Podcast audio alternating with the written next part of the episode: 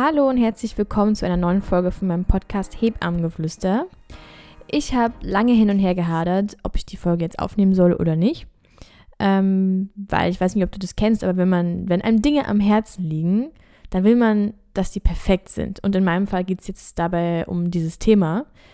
Ähm, und ich habe aus Angst, dass ich es nicht richtig mache, dass ich es nicht gut genug mache oder dass ich am Ende nicht zufrieden bin, äh, jetzt ist es so lange herausgeschoben. Einfach weil mir das Thema wirklich sehr wichtig ist. Aber dann habe ich mir gedacht, eigentlich widerspricht das meiner Philosophie, denn ähm, ich persönlich würde mich selbst als Macher bezeichnen. Ob das jetzt so ist oder nicht, weiß ich nicht. Aber wie gesagt, ich selbst würde mich so bezeichnen und danach habe ich dann jetzt auch gehandelt. Das Ganze ist auch ein spannendes Thema, ähm, wie man nämlich sein Verhalten der Persönlichkeit anpasst oder die Persönlichkeit äh, dem Verhalten anpasst. Je nachdem, was, wie man es halt gerade braucht und möchte oder je nachdem, äh, wie sehr man das realisiert. Aber erstmal zum heutigen Thema. Das Thema ist Gewalt im Kreissaal. Aber eben nicht nur das. Denn es gibt schon Podcasts und Dokumentationen und Artikel über dieses Thema. Und es ist super, dass es die gibt. Aber ich möchte heute nicht ähm, einen speziellen Fall betrachten. So schlimm diese Fälle, die da draußen geschehen, passieren, äh, auch sind. Und ich verstehe mich nicht falsch. Jede Geschichte muss definitiv gehört werden, auch damit sich was ändert. Aber ich habe mich dagegen entschieden, ähm, darüber zu sprechen, sondern ich möchte über die Hintergründe sprechen. Warum sowas passiert? Was steckt denn hinter diesem Thema Gewalt? Und dann fangen wir doch auch direkt an. Was versteht man also unter Gewalt? Ich persönlich finde es schwierig zu sagen, diese und diese Handlung ist ein Gewaltakt. Weil der eine würde das vielleicht als Gewalt empfinden und der andere würde sagen, nee, ist noch okay. Ähm, für mich definiert Gewalt ähm, die Überschreitung von persönlichen Grenzen. Also wenn du dir überlegst, äh, alles, was du auswirkst, alles, was du machst und tust, wenn du dabei persönliche Grenzen von jemandem überschreitest, wenn, wenn du jemandem zu nahe kommst, wenn du jemanden mit Wörtern angreifst, wenn du was auch immer tust und der andere fühlt sich angegriffen, dann war das Gewalt. In welcher Auswirkung auch immer, auch wenn du das vielleicht nicht so siehst. Beispiel jetzt bezogen auf ähm, den Kreissaal wären zum, je nachdem, wie es die Frau, wie gesagt, empfindet, in meinem Auge, für mich persönlich wäre das unerlaubt Infusion geben, jemanden festzuhalten, ähm, wenn man eine Untersuchung erzwingt, ja, wenn sich, wenn sich die Person oder wenn ich jetzt mich in dem Fall wehren würde oder ähm, Kristellern beziehungsweise falsch ausgeführtes ähm, Kristellern. Kristellern ist ein Handgriff, ähm, ist jetzt schwierig, also möchte ich jetzt nicht unbedingt erklären, aber es ist einfach ein Handgriff, den man macht, ähm, der eigentlich nicht so gewaltvoll ist, wie er sein, wie er oft dargestellt wird, aber dadurch, wie er gemacht wird, einfach oft ja sehr schmerzhaft ist und ähm, falsch, einfach nur falsch ist.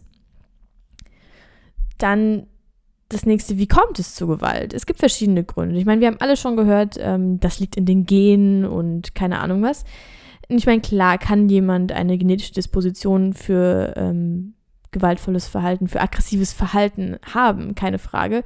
Aber genauso groß ist der Punkt ähm, das Umfeld oder die, die Lernerfahrung, die jemand in seinem Leben macht, die, die Lernerfahrung, die jemand ähm, über die Kindheit macht. Das sind alles die gesammelten Eindrücke. Und wenn dieses ich sage jetzt einfach mal Kind, von Anfang an gezeigt bekommt, dass aggressives Verhalten ähm, oder gewaltvolles Verhalten zum Alltag dazugehört, dass es normal ist und all das, dann wird das Kind oder der Erwachsene dann später vermutlich auch ähm, so handeln, einfach weil er es so gelernt hat. Das heißt, man kann nicht nur sagen, wenn jemand aggressives Verhalten zeigt, ah, der hat das äh, bestimmt irgendwie verankert in sich drin. Ähm, das sind immer zwei Seiten. Also nur klar kann es sein, aber es kommt auch sehr, sehr viel dadurch, was man halt ähm, ja beigebracht bekommen hat. Aber es das heißt alles nicht, dass man das auch nicht ändern kann. Verhalten kann man generell immer auch ändern. Kommen wir aber gleich zu. Was noch ein großer Punkt ist, und der ist äh, für uns heute sehr wichtig, ist das Thema Macht. Jemand verspürt, ähm, also ist jemand verspürt Macht, wenn er Gewalt ausübt, könnte man so sagen. Ich habe eine Frage gestellt bekommen, über die ich länger nachgedacht habe, ob Gewalt ohne Macht auch möglich ist. Und ich denke nicht, weil man übt ja seine Macht aus, man missbraucht seine Macht in dem Punkt. Und warum handeln wir Menschen jetzt so, wie wir eben handeln? Ja, warum, e, egal ob jetzt positives oder negatives Verhalten, egal wenn wir, was wir machen, warum, warum machen wir das im Endeffekt so? Und im hinten, hinten als Hintergrund steht immer die Motivation. Beziehungsweise das Wichtige dabei ist die Stärke der Motivation. Ein Mensch handelt natürlich teilweise auch aus Gewohnheit oder aus was auch immer, so im Alltag, was man eben macht. Man geht zur Arbeit, weil man, man muss halt. Aber wenn man jetzt zum Beispiel ähm, handelt in einer neuen Situation oder einer ungewohnten Situation oder man möchte sich jetzt aufraffen und irgendwie was Neues ausprobieren, dann braucht man eine Motivation, eine neue Motivation dafür und manchmal auch eine starke Motivation. Und was sind die stärksten Motivationen, so traurig das Ganze ist? Meistens sind es leider negative Motivationen, solche Dinge wie Schmerz und Angst. Gleich danach kommt das eigene Selbstbild mit dem Selbstwertgefühl, weil wir wissen selber, wann, wann ändern wir was, wann wollen wir etwas tun. Richtig, wenn wir unser Selbstwert, wenn wir unser Selbstbild einfach ein bisschen pushen möchten, wenn wir unser Selbstwertgefühl steigern möchten. Und ganz viel, was wir tun, ist damit motiviert, dass wir uns selbst gut fühlen. Ähm, dass, oder dass andere gut über uns denken. Es geht um Anerkennung, es geht um Akzeptanz und Zuneigung. Und wenn man einer Hebamme genau das entgegenbringt, durch ihr Handeln, fühlen sie sich machtvoll. Beziehungsweise ähm, sie wissen, dass ja, das Wohl der Frau, dass sie dieses Wohl der Frau in der Hand haben und mit ihren Taten über sie bestimmen können, so schlimm das klingen mag. Und das ist genau das, was heutzutage in den Kreissaal, Kreissälen abläuft. Das ist eine Mischung aus genau diesem Punkt, dieser Macht, die einfach missbraucht wird und einer weiteren Motivation, die ich schon genannt habe, und zwar Angst. Ähnlich wie Schmerz ist es eine sehr, sehr starke Motivation zu handeln. Weil wenn man sich das jetzt wieder auf den Kreissaal reflektiert, den Mut, das Wissen und die Überzeugung zu haben und zu zeigen, im Kreissaal eben nur begleitend zu betreuen, was eigentlich meistens nur nötig wäre und eben keine unnötigen Interventionen durchzuführen. Das ist das, was von wahrer Stärke in diesem Beruf zeigt. Und heute handeln ganz, ganz viele Ärzte und Hebammen aus Angst, zu wenig zu tun. Ja, aus Angst, verklagt zu werden, aus Angst, irgendwas falsch, also irgendwas nicht zu machen und am Ende kriegt man das dann von irgendwem vorgehalten.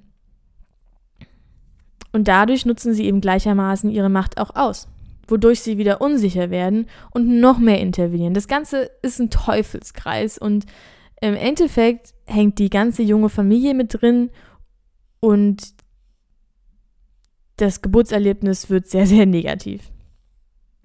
Oder verzehrt, nennen wir es verzehrt, weil oft, ähm, ich weiß nicht, ob du die Aussage schon mal gehört hast, wenn ich nicht im Krankenhaus gewesen wäre, dann wären wir vermutlich beide jetzt tot. Und das mag natürlich sein. Ich will jetzt hier niemanden angreifen, aber man muss sich auch fragen, wie ist es dazu gekommen? Wäre es vielleicht mit einer, mit einer ganz anderen Situation, die außenrum wäre, überhaupt nicht zu diesen Interventionen oder zu diesem pathologischen Bild gekommen? Man weiß es ja dann im Nachhinein nicht. Aber man muss sich ähm, eben fragen, was, für die, was der Familie damit angetan wird. Die Frage, die darauf schließt, die wir uns alle ab und zu stellen müssen, ist, ähm, wie kann man Verhalten ändern? Wie gesagt, für Verhalten ist immer eine Motivation nötig. Und zum Verändern sind es eigentlich auch die gleichen. Und das ist eben genau der Punkt. Ich könnte jetzt hier eine ganz furchtbare Geschichte erzählen. Es gibt genügend da draußen. Es gibt genügend Frauen, die haben ein Geburtstrauma erlebt, die wirklich schlimme Dinge erzählen. Aber was ändert das langfristig? Das soll jetzt wirklich nicht negativ klingen, aber was ändert es langfristig? Man fühlt sich für einen kurzen Moment, oh Gott, wie schlimm und oh nein, aber langfristig weiß ich nicht, ob man damit was ändern kann. Was verändert die innere Einstellung? Das ist das, was ich wissen will. Oder dass ich das, das ist das, worüber ich lange, lange jetzt nachgedacht habe. Was verändert wirklich die innere Einstellung, aus der das Verhalten eben herausgeht? Und meine Antwort, die ich für mich selber gefunden habe, ist, wenn man sich betroffen fühlt, wenn man ein schlechtes Gewissen hat, dann denkt man sich so, oh Gott, ich muss was ändern, das, was ich hier getan habe, ist einfach falsch. Und ich bin mir sicher, wir alle haben irgendwann auf irgendeine Art und Weise Gewalt ausgeübt. Und das ist auch normal, das passiert. Auch Kinder probieren tagtäglich ihre Grenzen aus. In der Schule wird gelästert oder bei uns jetzt im Erwachsenenalter auf der Arbeit passiert Mobbing. Privat, weiß ich nicht, Gerüchte werden verbreitet, verbreitet oder eine Handlung, die mit egoistischer Absicht getan wurde welche sich im Endeffekt gemein auf irgendjemand anderen ausgewirkt hat. Also wir alle haben in irgendeiner Form bestimmt schon mal bewusst oder unbewusst Gewalt ausgeübt. Das Wichtigste ist, dass man sich dessen bewusst ist. Ich wünsche mir, das ist wirklich ein ganz großer Wunsch von mir, dass die Menschen dass die Selbstreflexion als oberstes Gebot sehen würden. In ihrem Alltag und im Beruf.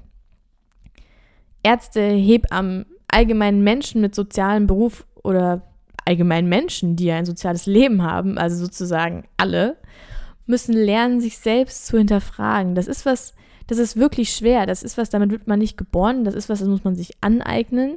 Das kommt auch von der Erziehung irgendwo. Wenn man es in der Erziehung nicht gelernt hat, dann muss, dann wäre mein Appell zu sagen, okay, setz dich hin und nimm dir mal ein paar Minuten und hinterfrag Dinge, die du jetzt vielleicht heute gemacht hast oder letzte Woche oder im letzten Monat oder im letzten Jahr. Über, reflektiere einfach mal kurz deine Handlungen selbst und versuch zu verstehen, wieso du Dinge tust.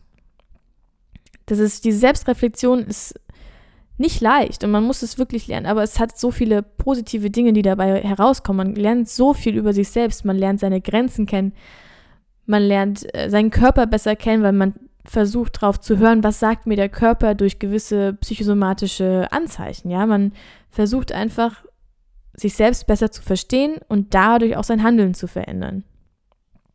Und sich den Auswirkungen des Handelns, ja, die sich die einfach nochmal bewusst zu machen. Eine Erfahrung, die ich gemacht habe, die öfter als man denkt stattfind, stattfindet, ist, ähm, dass Frauen im Kreissaal gebrochen werden. Das klingt hart, aber es ist das, was tagtäglich passiert. Und ähm, ich meine damit, dass Frauen dessen eigenen Grenzen einfach missachtet werden. Dadurch wird sie selbst als Person missachtet und dadurch wird ihr Gewalt angetan. In, diesen, in diesem Moment im Kreissaal ist, ist die Intimität so hoch, es ist der intimste Moment, den sich eine Frau vorstellen kann.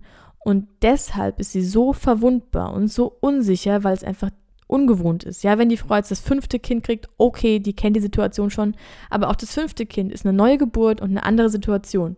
Und ich meine einfach nur, dass sie wie, dass sie wie ein, wie, wie ihre starke Hülle, die sie im Alltag vielleicht trägt, an der Kreissaaltür ablegt und sehr, sehr verwundbar ist.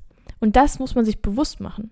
Und das darf man niemals ausnutzen. Aber das ist es, was eben passiert.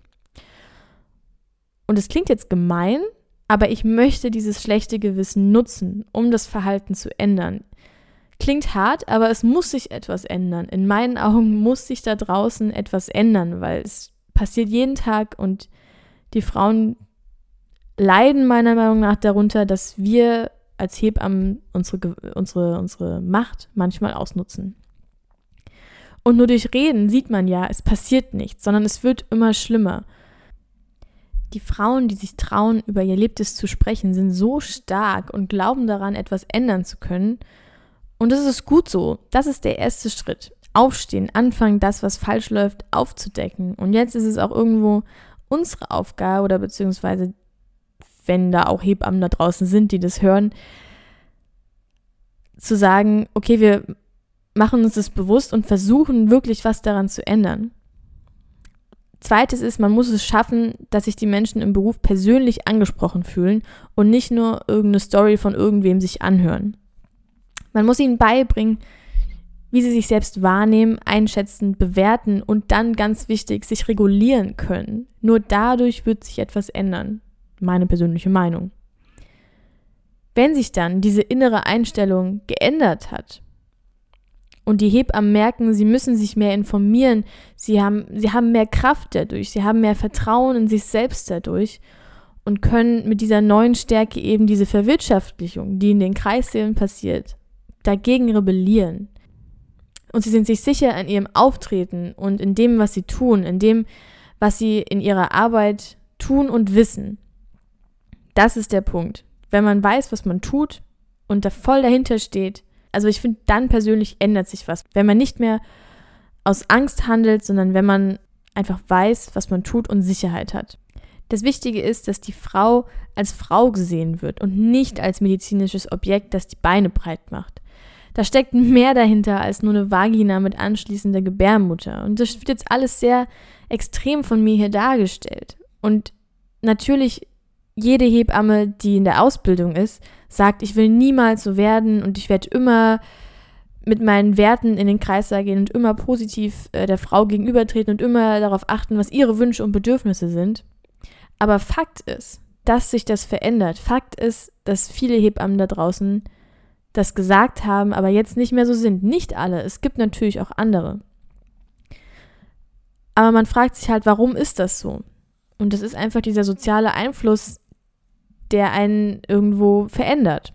Dass diese Motivationen, die hinten dran stehen, diese negativen Motivationen, die die Hebamme zu einem Verhalten zwingen oder bringen, dies, das sie sonst vielleicht nicht gezeigt hätte.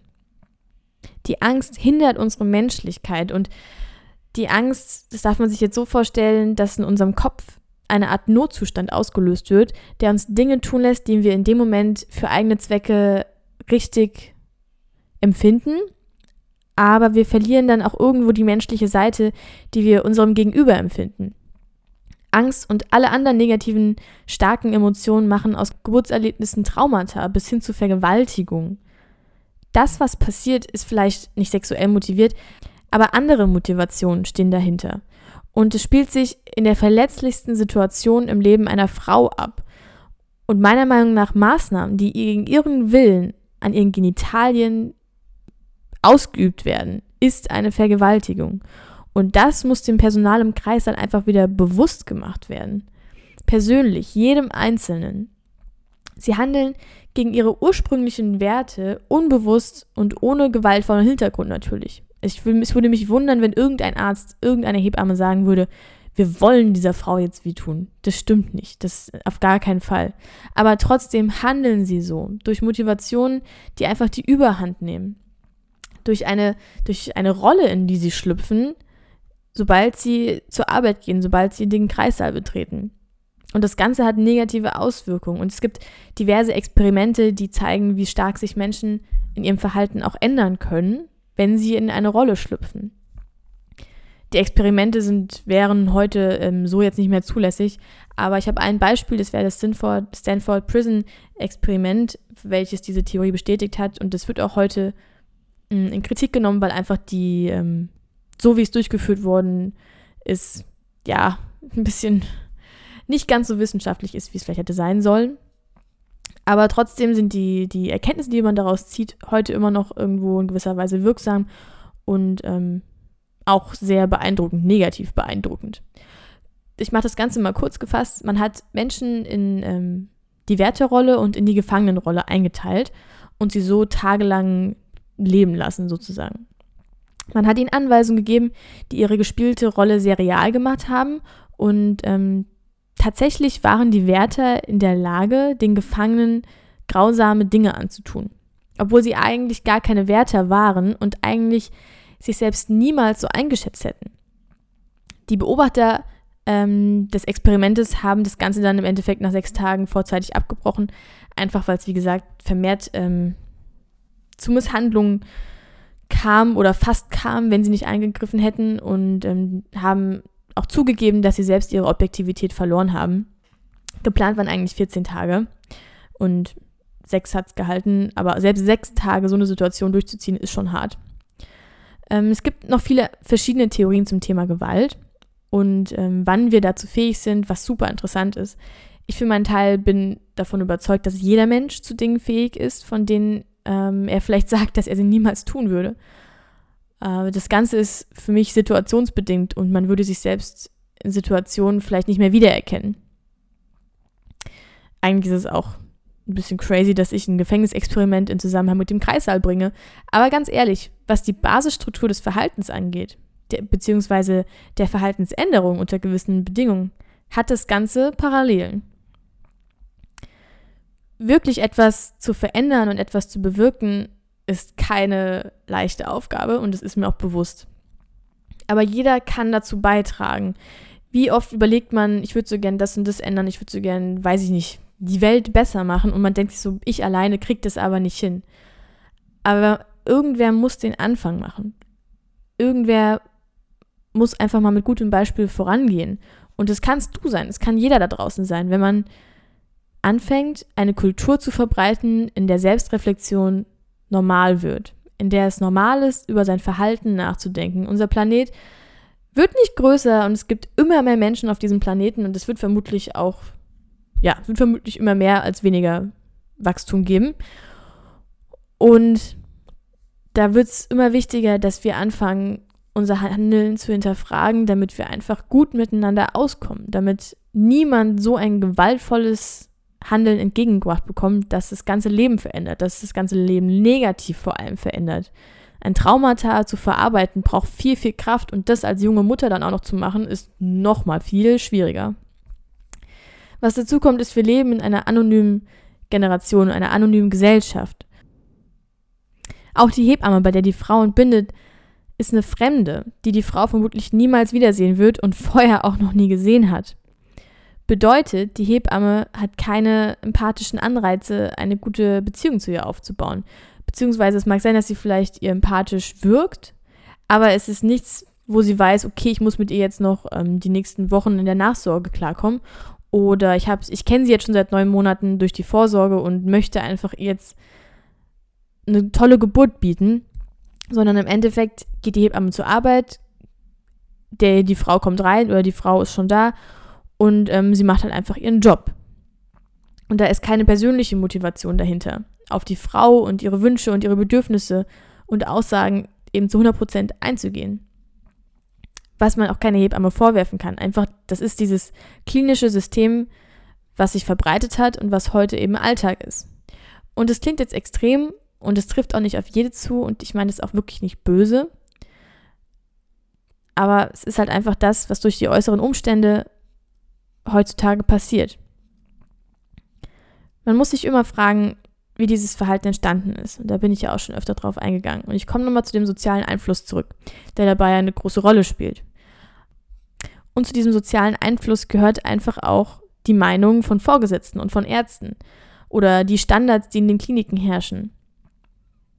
Oder der Druck in Form von Zeit, der den Hebammen wahnsinnig auf den Schultern liegt. All diese Dinge bewirken, dass die Hebamme in diese grausame Rolle gezwungen wird.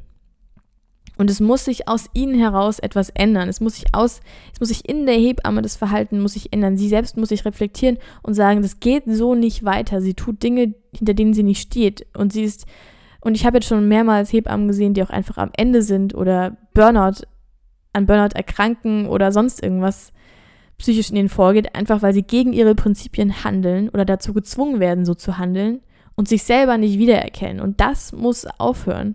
Und das Ganze muss einen Prozess auslösen, bei dem wir uns alle wehren gegen diesen Zustand, der einfach momentan in den Kreissälen oder allgemein in der Geburtshilfe herrscht.